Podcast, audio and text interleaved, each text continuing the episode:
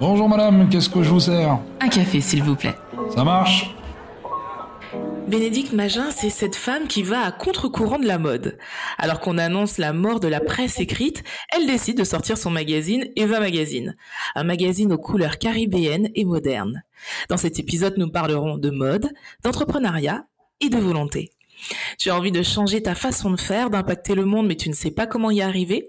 Je suis Tia Brown Sugar, une touche à tout qui pense que les gens qui brillent n'éteignent pas les autres. Et autour d'une tasse de café, je t'emmène découvrir ces étoiles.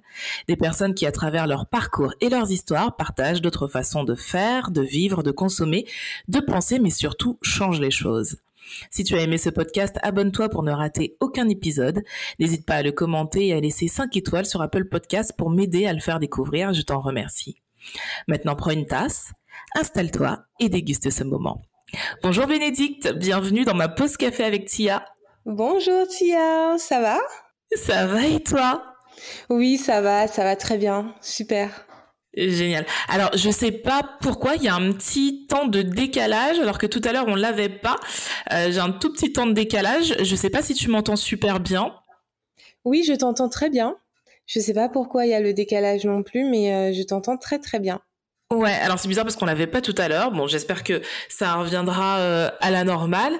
Alors, première question pour te mettre dans l'ambiance. Première question obligatoire. Tu es plutôt thé ou café? Alors définitivement et malheureusement, j'ai envie de dire café. Café, café, ouais. J'ai besoin de mon petit café le matin, c'est euh, c'est la base quoi pour commencer la journée. Alors moi je dis pas du tout malheureusement parce que j'adore le café. Euh, J'en ai bu trois aujourd'hui. J'essaye d'ailleurs de diminuer ma consommation, mais on est parti pour une pause café alors. Pourrais-tu te présenter de la façon dont tu aimerais qu'on le fasse?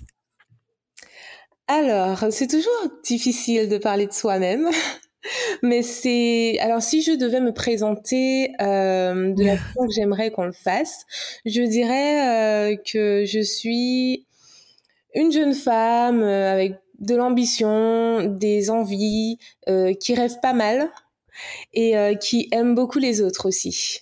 Donc du coup, euh, voilà, guadeloupéenne, fière de l'être et euh, très intéressée par beaucoup de choses, euh, la culture, la mode, la musique, beaucoup beaucoup de choses et une très forte envie, un très fort désir de partager depuis toujours. D'accord. Justement, on va parler de mode parce que c'est comme ça que je t'ai connue sur euh, Instagram. Tu partageais tes coups de cœur mode. À l'époque, tu vivais à Paris. D'où t'es venu cet amour pour ce milieu?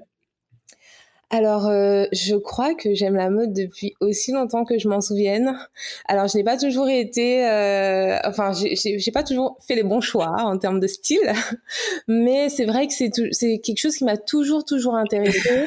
Euh, je pense que je prends ça un peu de ma mère puisque je l'ai toujours vue s'apprêter euh, pour aller au travail, euh, à l'église, même sortir en famille ou entre amis. Elle était toujours apprêtée, elle faisait attention à, sa coiffure, son maquillage, ses tenues de manière générale. Donc je pense que c'est quelque chose qui m'a vraiment toujours intéressée. Et c'est vrai que quand je suis arrivée à Paris pour mes études, bah là j'ai découvert le monde de la mode, mais pur comme euh, comme on dit et, euh, et ça, ça a été davantage un, quelque chose d'important pour moi. Alors justement, tu parles de style. Quel est ton style? Comment tu le définirais? Euh, c'est très compliqué pour moi de définir mon style. C'est vrai qu'on m'a souvent posé cette question, mais mon style évolue vraiment en fonction de ben, mes envies, mes humeurs, mon environnement. Donc, euh, je dirais qu'il est assez éclectique en fin de compte. Je suis quelqu'un qui peut être très à l'aise en jean, basket ou jogging, euh, voilà. Et en même temps, euh, je peux le lendemain avoir un style très glamour, assez sexy. Voilà, ça dépend. Ça dépend. Alors je comprends totalement. Et euh, tu vois, moi je fais partie de ces de ces personnes qui n'ont pas encore trouvé leur style. Euh, comment on fait? Comment on fait pour définir ce qui nous correspond le mieux euh, niveau vestimentaire? Alors je pense qu'il faut avant tout être soi-même. C'est-à-dire que moi, ce sont des erreurs que j'ai faites pas mal dans le passé, c'est que j'essayais euh, de recopier parfois en m'inspirant de certaines personnes, de recopier un peu des styles et ça ne m'allait pas forcément puisque ça ne représentait pas ma personnalité, euh, je ne me sentais pas forcément à l'aise. Donc euh, je pense que quand on cherche son style, qu'on a envie d'affirmer un style, il faut avant tout être soi-même et se sentir bien dans ses baskets. Ensuite, on peut tester des choses. Vraiment, aujourd'hui, on a tellement de possibilités, il y a tellement, tellement, tellement de propositions qu'il ne faut pas avoir peur d'oser, euh, de tester des choses euh, et de faire en fonction des envies. L'important, c'est de ne pas tomber dans les excès, je pense, les extrêmes, et euh, de faire attention à, voilà, à toujours, toujours se sentir à l'aise. Parce que si on n'est pas à l'aise, ça se voit. Mais je suis tellement d'accord avec toi. Moi, je me rappelle le nombre de fois où j'ai porté des choses qui ne m'allaient pas, mais qui étaient à la mode, ou dans lesquelles j'étais pas du tout à l'aise. Une paire de chaussures euh, avec une pointure un peu douteuse, où je me suis dit mais si ça va aller, alors que c'est pertinemment que ça va pas aller, ou un vêtement où tu arrives à peine à respirer et tu te dis non mais vas-y c'est que pour la soirée, je pourrais gérer. Et en fait t'es vraiment pas bien dans le truc. Mais voilà c'est c'est la mode et t'as envie de suivre un courant. Et c'est vrai que je pense qu'à un moment, l'estime de soi euh, aide beaucoup à se dire ouais mais finalement est-ce que j'ai envie de ressembler à tout le monde? Est-ce que j'ai envie de porter les mêmes vêtements que tout le monde?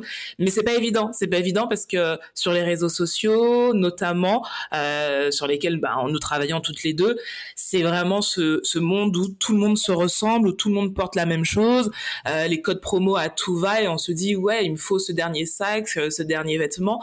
Et ça n'aide pas à être euh, à être comment dire euh, je dirais pas authentique, c'est pas c'est pas le mot, mais en tout cas être soi, être soi tout simplement. C'est ça, je suis totalement d'accord avec toi. C'est vrai que ben euh, il y a des personnalités qui ont euh, beaucoup beaucoup d'influence. Euh, je pense notamment par exemple à l'incontournable famille Kardashian. et du coup ça, ça se voit puisqu'en fin de compte on, on se mm. rend compte sur les réseaux sociaux qu'il y a beaucoup de personnes qui sont dans l'imitation pure et dure. Et c'est assez dommage parce que parfois quand on rencontre ces personnes dans la vraie vie, on découvre leur personnalité et c'est vrai que comme elles sont attachées au style de quelqu'un d'autre, ben là, on peut pas percevoir leur personnalité euh, euh, quand, quand on les regarde simplement. Et parfois c'est assez dommage parce qu'on passe à côté de très très belles personnes, de très belles personnalités. Et euh, c'est pour ça que je dis que c'est très très important euh, de d'être bien avec soi-même dans ses vêtements. En tout cas, euh, voilà, c'est hyper important. C'est clair. Et tu vois, juste avant notre euh, notre entretien là, euh, notre conversation, j'ai vu un truc sur internet qui disait euh, il y a rien de pire que d'être une pâle copie. Et c'est vrai que on n'en a pas conscience, mais comme tu le dis, et notamment tu as, vraiment pris l'exemple parfait des Kardashians où il y a beaucoup de pâles copies et c'est dommage parce que finalement, je me dis que, que la version originale de ces personnes qui qui sont vraiment dans la caricature de de, de stars, de choses comme ça, d'un influenceurs, leur vraie nature, des fois, est tellement plus intéressante, tellement plus jolie, et c'est dommage en fait. Exactement. C'est dommage. Moi, je me suis retrouvée face à des personnes euh, dans cette idée. Ouais, alors c'est vrai qu'on a un petit décalage, donc c'est un peu bizarre. de toute façon, euh, au montage, on rangera tout ça, mais c'est vrai que j'attends un petit peu parce que je sais pas si tu m'entends bien. Alors, on continue sur le, ton parcours professionnel. T'as fait quoi comme études? Qu'est-ce que t'as fait pour arriver dans la mode? Ça s'est passé comment pour toi?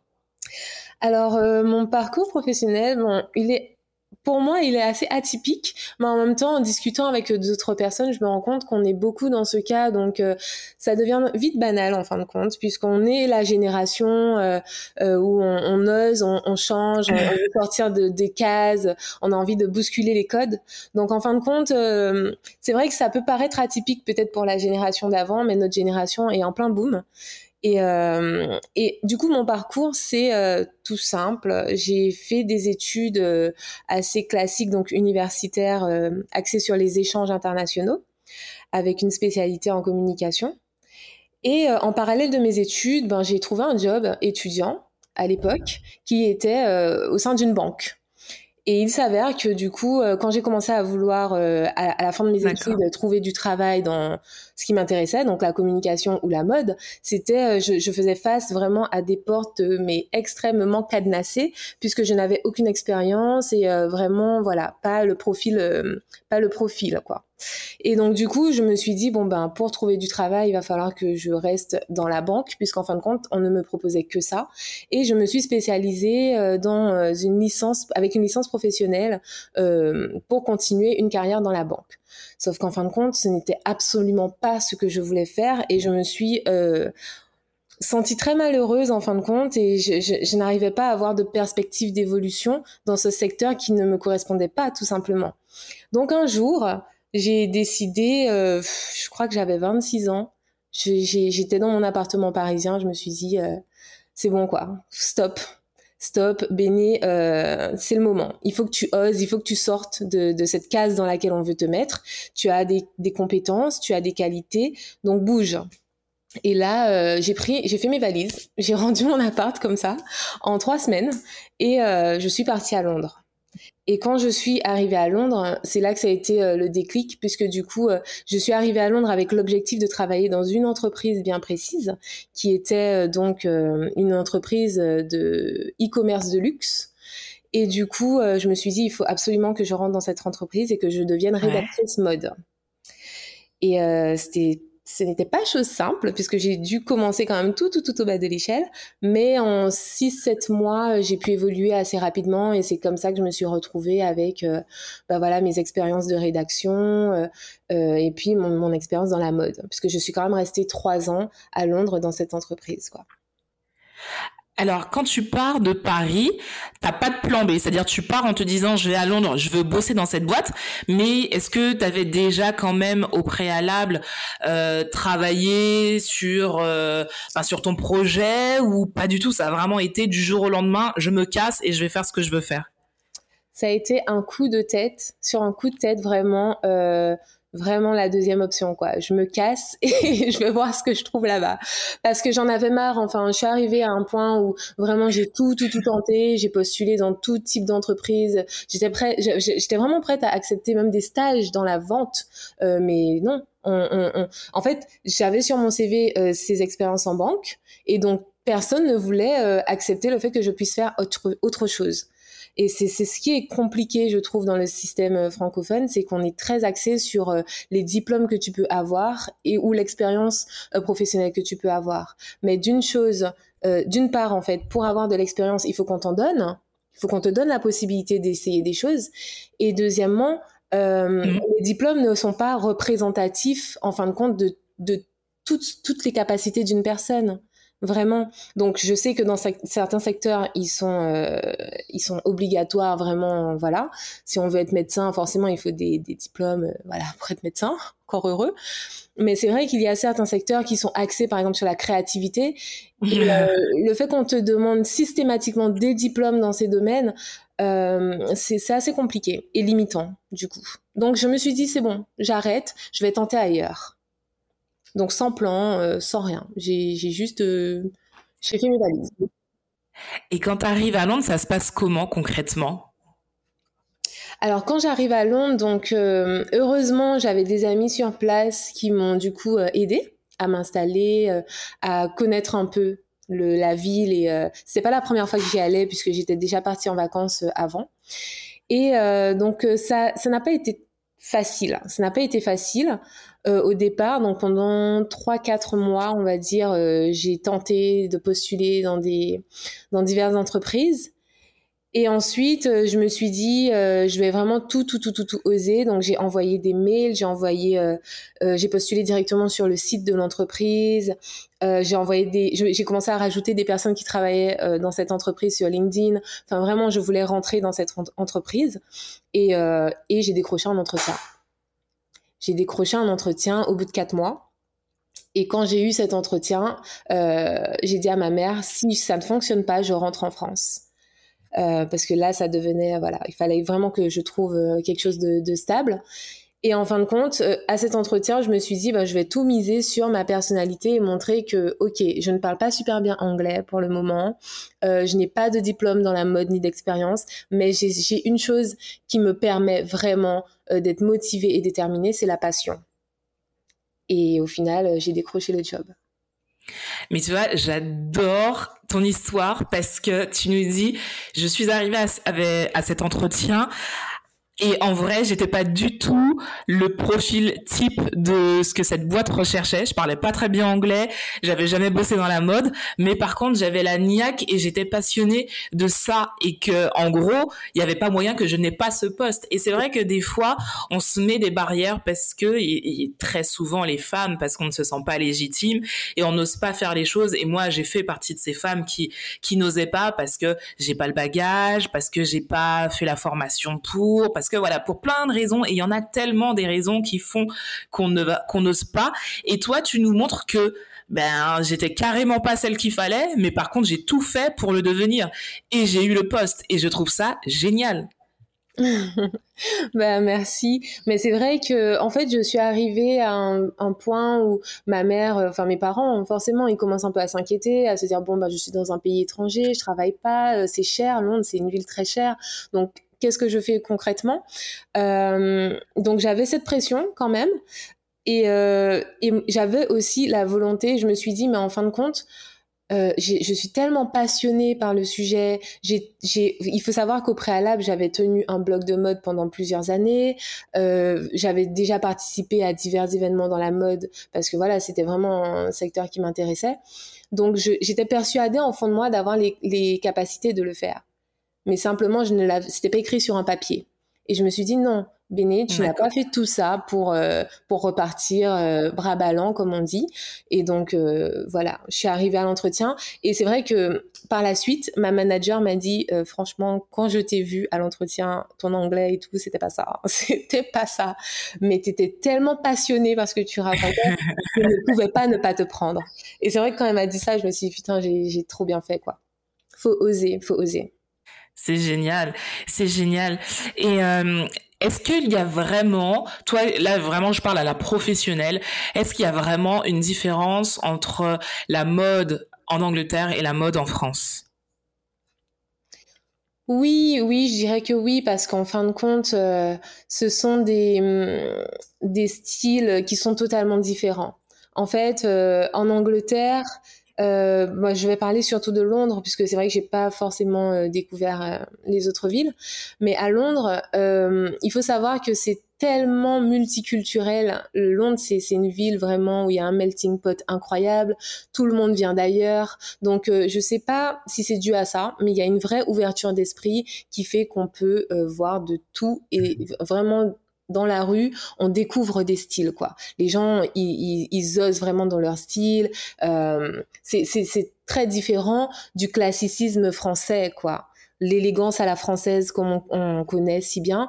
Euh, à Paris, la mode, c'est beaucoup plus classique, c'est très euh, élégant, on est dans des coupes plutôt droites, etc.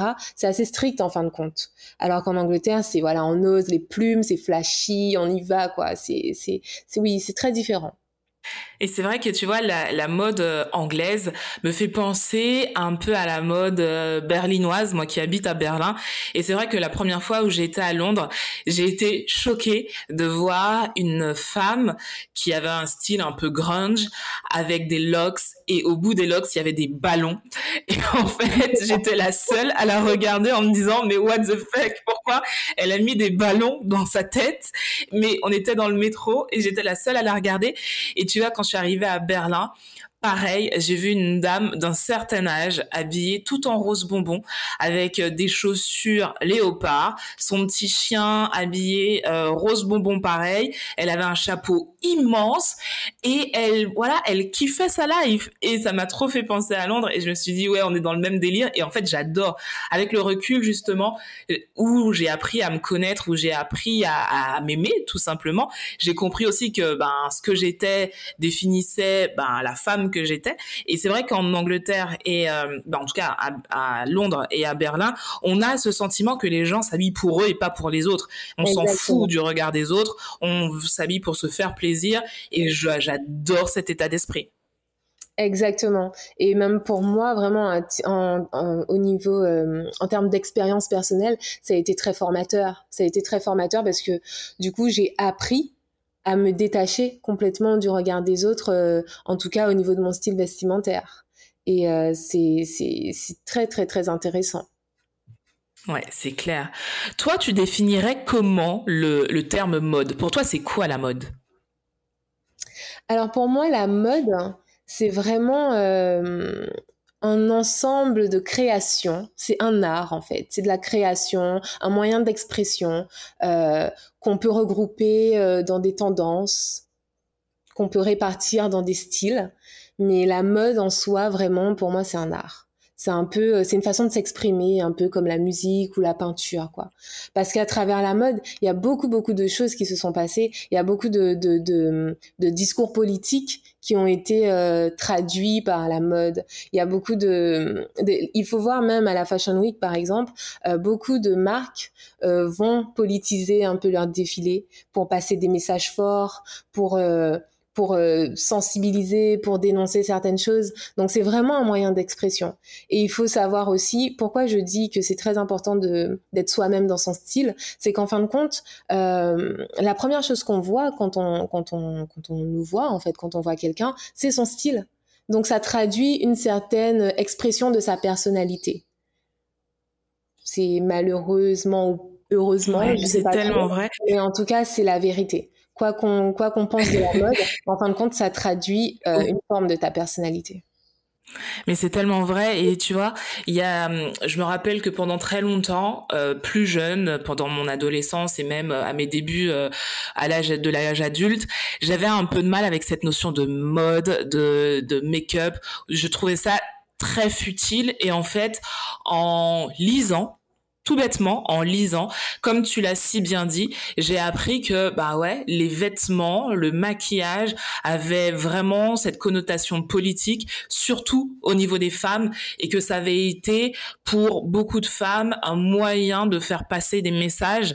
Et, euh, et même aujourd'hui encore, quand certaines marques euh, prônent justement euh, l'écologie, des choses comme ça, ça reste encore aujourd'hui plus que jamais un vecteur politique et c'est super intéressant de se dire c'est pas simplement un vêtement en fait, c'est pas simplement un bout de tissu, c'est plus que ça.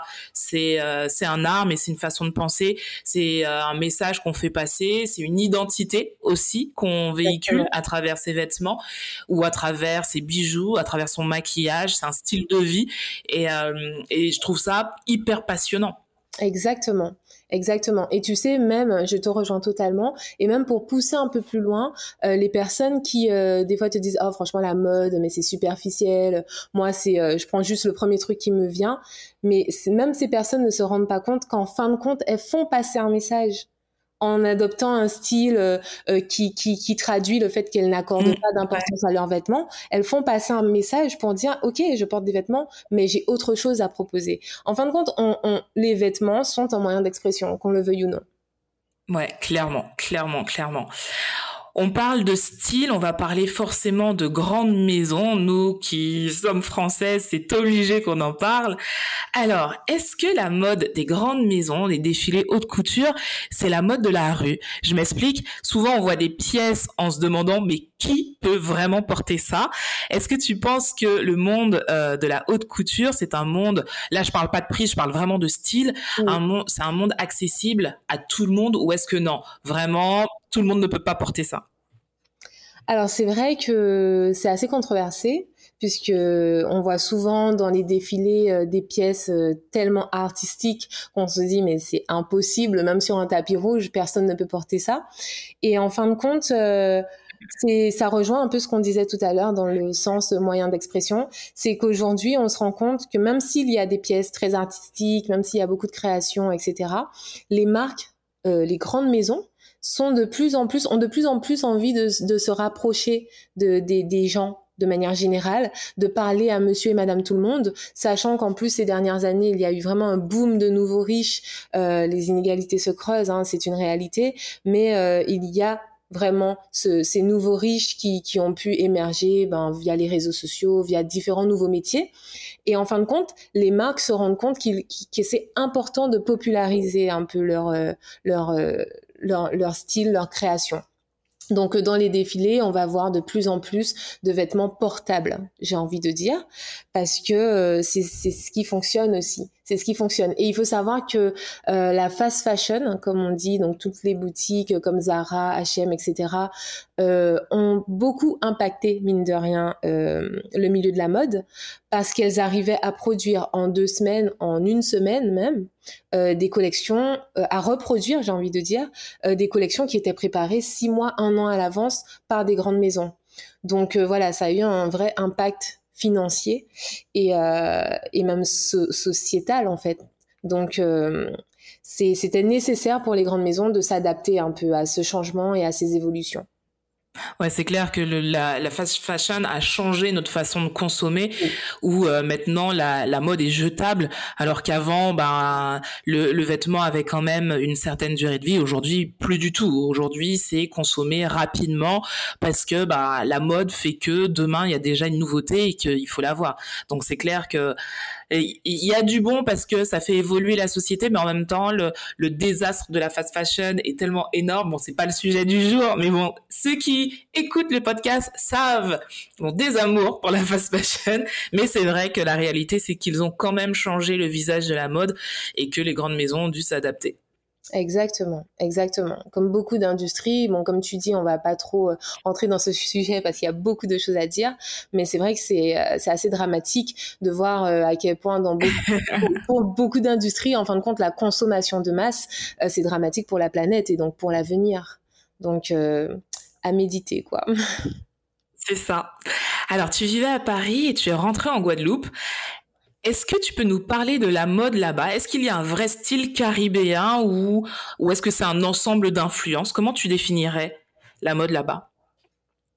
Alors, euh, je pense que c'est un ensemble d'influences. Moi, je, je, je, dis souvent, en tout cas euh, à mes proches, dans mon entourage, que je, je pense que le bassin caribéen, c'est vraiment l'un des endroits les plus riches sur Terre en termes de culture, puisque c'est le seul endroit à mon avis, au monde où on trouve de tout. Tout le monde vient d'ailleurs. Tout le monde vient d'ailleurs. Donc on parle anglais, on parle espagnol, on parle créole, on parle français, portugais, etc., etc.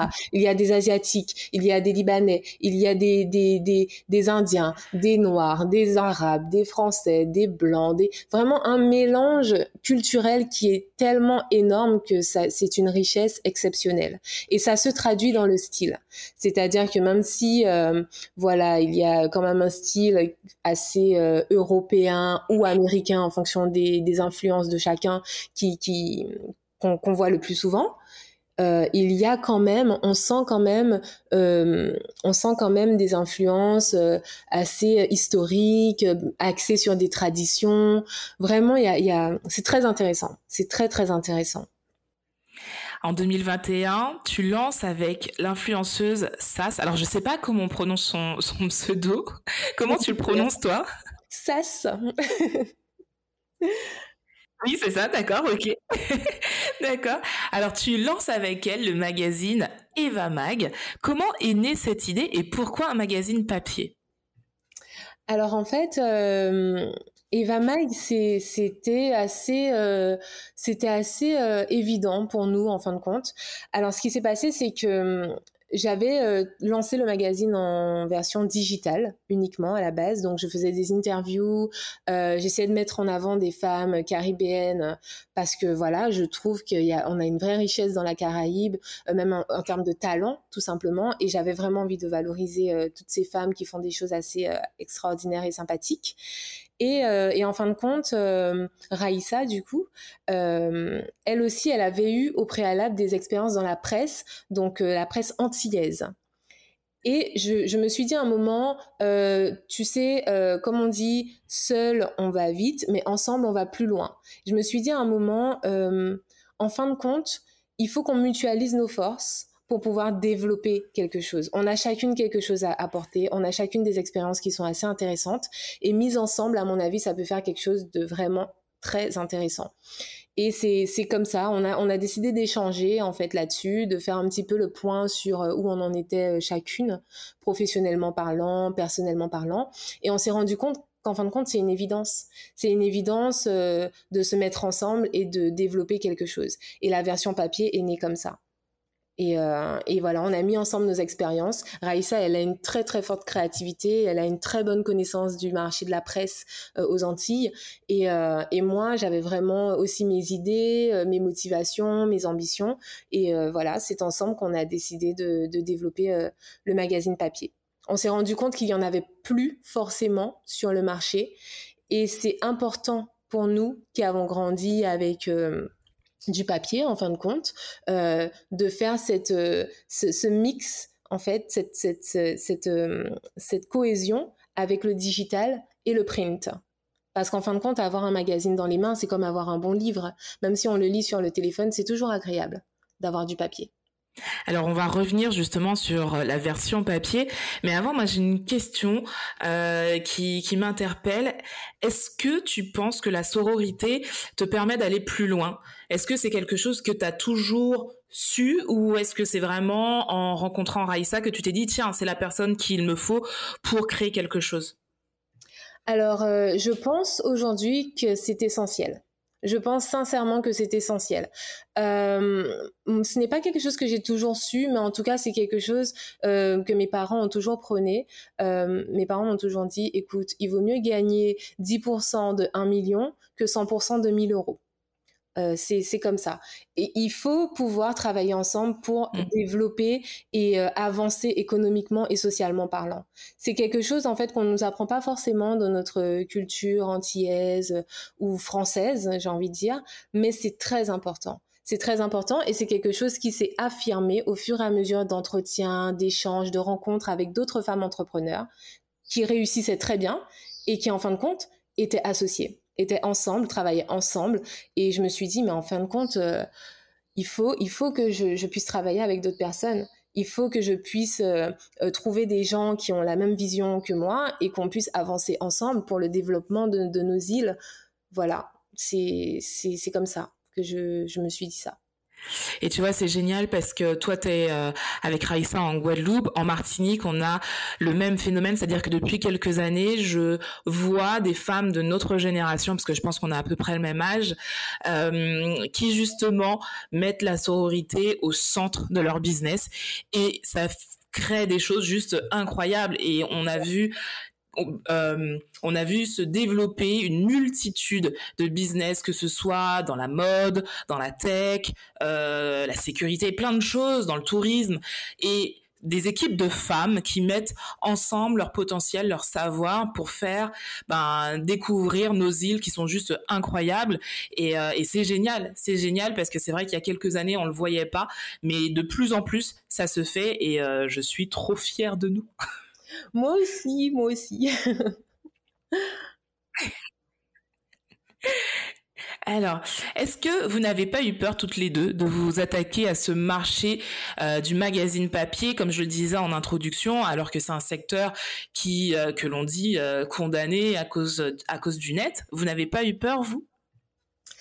Alors, pour dire les choses, alors je pense que bon Raïssa n'est pas avec nous aujourd'hui, mais en tout cas, euh, je pense qu'elle me rejoint sur ce sur cette réponse, c'est que j'ai envie de dire non. J'ai envie de dire non parce que c'est quelque chose que nous deux déjà on, aime fondamentalement. Euh, moi, j'aime vraiment euh, le, le, papier, j'aime tout, toute la création artistique qu'il y a derrière un magazine. Et, euh, et, elle qui a travaillé pareil dans la presse écrite pendant plusieurs années euh, a aussi cet attrait pour la presse écrite et pour le papier. En fin de compte, euh, pour entrer dans des questions un peu plus économiques, c'est vrai que qu'on a tendance à se dire bon bah le papier euh, c'est amené à mourir puisque là on parle on parle de métaverse, on parle de choses assez exceptionnelles, euh, de vie virtuelle, etc. Donc qu'est-ce que va devenir vraiment le papier? Mais en fin de compte, euh, le magazine a été super bien reçu, donc on se rend compte que dans notre société, en tout cas euh, euh antillaise, caribéenne, on a encore cette, euh, cet intérêt, cet attrait pour pour ce qui est physique on aime sortir, on aime faire les magasins. On n'est pas forcément très attaché au, commerce en ligne, par exemple. On aime le contact humain, on aime l'échange, les rencontres, le physique. Et du coup, euh, nous, on s'est rendu compte de ça et on s'est juste dit bon ben on va se baser sur ce que nous on aime, ce que notre entourage aime et on va on va continuer comme ça. On va continuer comme ça. L'idée, c'est de pouvoir faire fonctionner les deux ensemble. Je ne pense pas que ce soit une très très bonne idée de d'être 100% digital ou euh, mais pour tout. Hein, je parle vraiment dans tous les secteurs, c'est-à-dire euh, qu'on tend vers une société où on sera de plus en plus euh, numérisé, de plus en plus digitalisé, etc. Moi, j'adore aller à, faire faire les boutiques ou ou tout simplement aller au supermarché et parler avec la caissière, enfin voir des caissières. C'est pratique le système voilà digital comme ça. Mais c'est aussi bien de rencontrer des gens.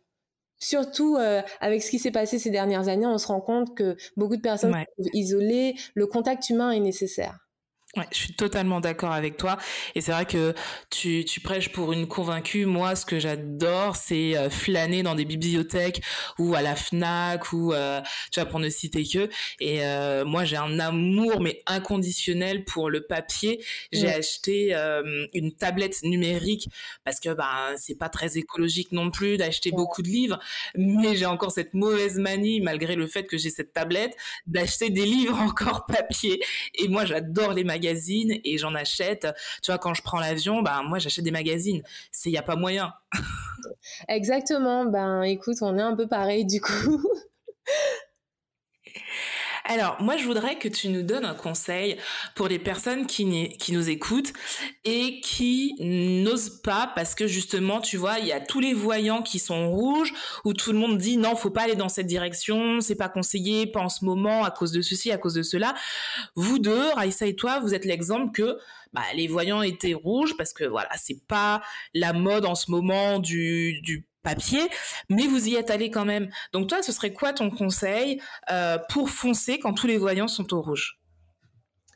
Ben moi, mon conseil, euh, il, pourra sembler assez bateau, mais en fin de compte, c'est vraiment ce qui fonctionne pour moi, c'est de revenir à l'essentiel.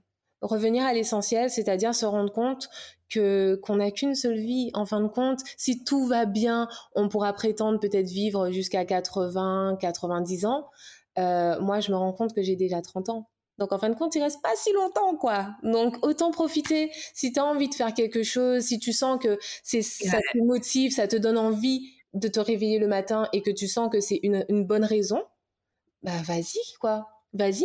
Même si, alors, il faut savoir aussi que très souvent, les personnes qui t'expriment leur avis euh, se basent sur leur propre expérience ou leurs propres ambitions. Moi, très souvent, des gens m'ont dit non, mais euh, l'entrepreneuriat, mais pas du tout. Mais ce sont des personnes qui ne souhaitent pas être entrepreneurs. Donc, forcément, ils vont me donner des conseils euh, en se basant sur leur motivation. Donc, il faut être très conscient de ce que, que l'on veut. C'est ta vie, tu fais ce que tu as envie de ta vie. C'est très très très important parce qu'en fin de compte, c'est une seule chance.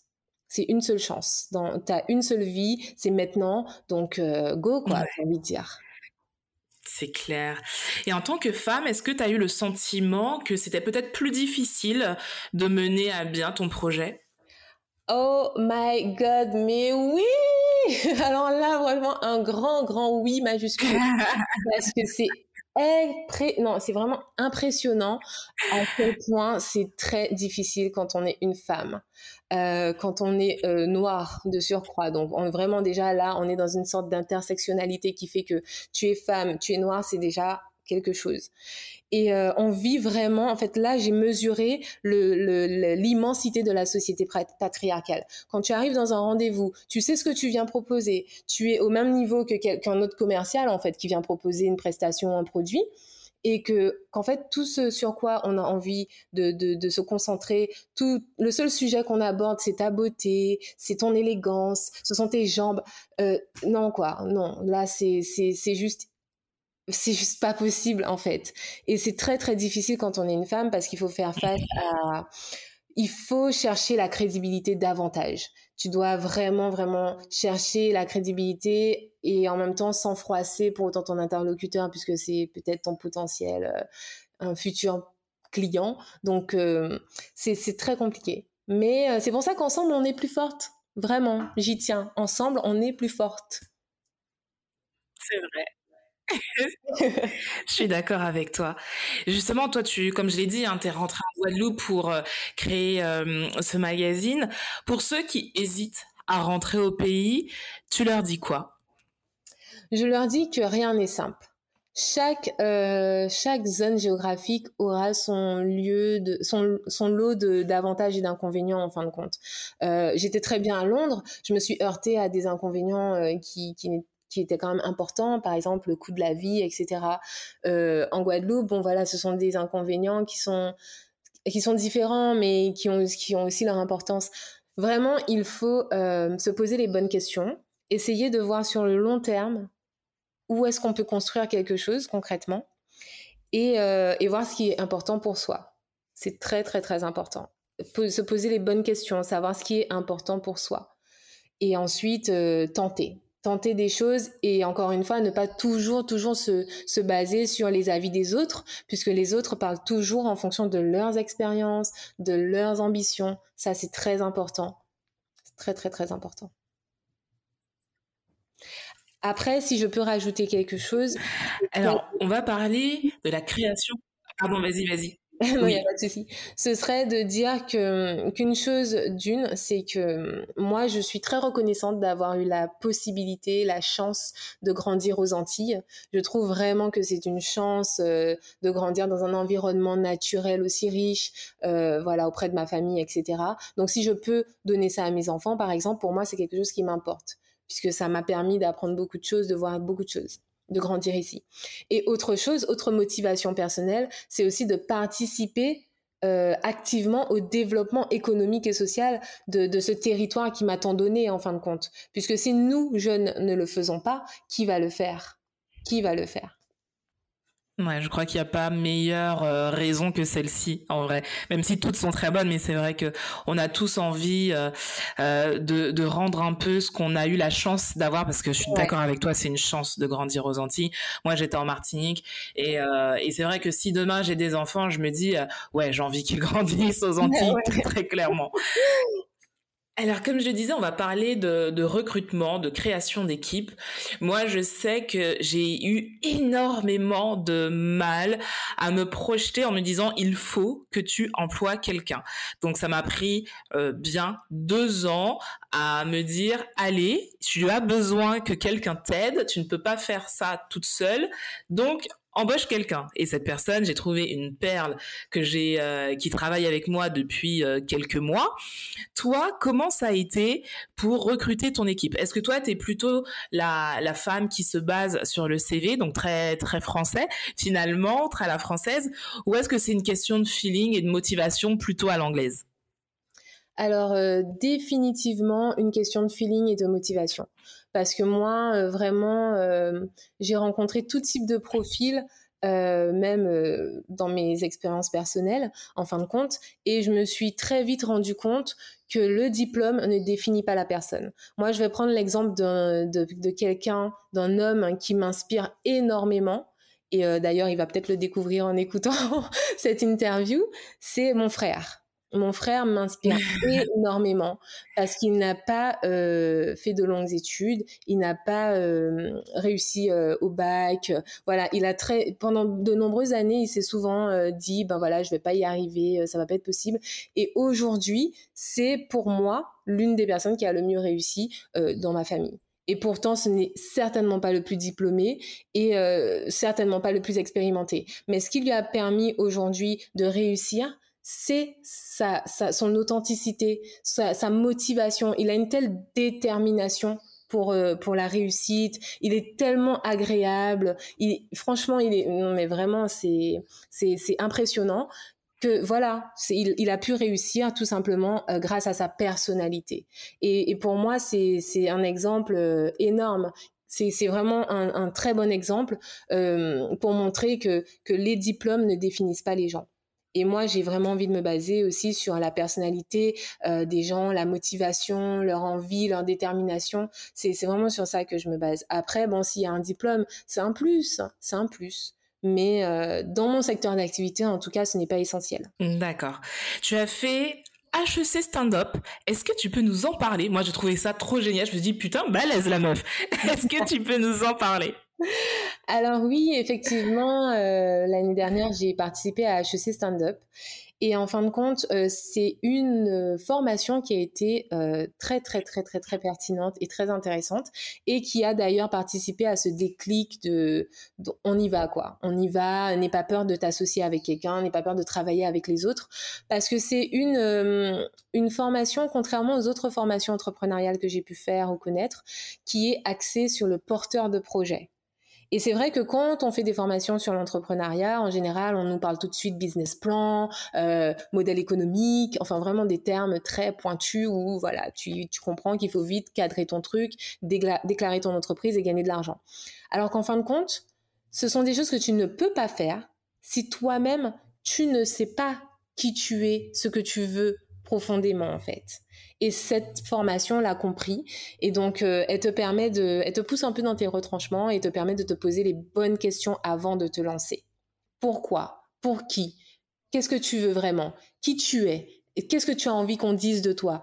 Quelles sont tes ambitions? Quelles sont tes attentes? Vraiment des questions assez euh, fondamentales en fin de compte, mais qui sont très vite bâclées quand on rentre dans l'entrepreneuriat, puisqu'on se concentre sur le business plan, le business plan, mais en fin de compte, on devrait se concentrer sur soi. Ouais, super intéressant. Et d'ailleurs, pour ben pour celles qui seraient intéressées par HEC Stand Up, euh, donc il y a des promotions aux Antilles, à la Réunion et aussi euh, à Paris. Je vous laisse regarder ça sur sur internet. Il y a un site dédié, mais c'est vrai que j'ai regardé ce qu'ils faisaient et c'est vraiment très très intéressant. Comment s'annonce la suite euh, bah, du magazine, de tes projets? Ah, C'est notre petit décalage qui fait ça. en fait, c'était simplement pour ajouter que c'est ah aussi une formation. C'est aussi une formation qui est gratuite.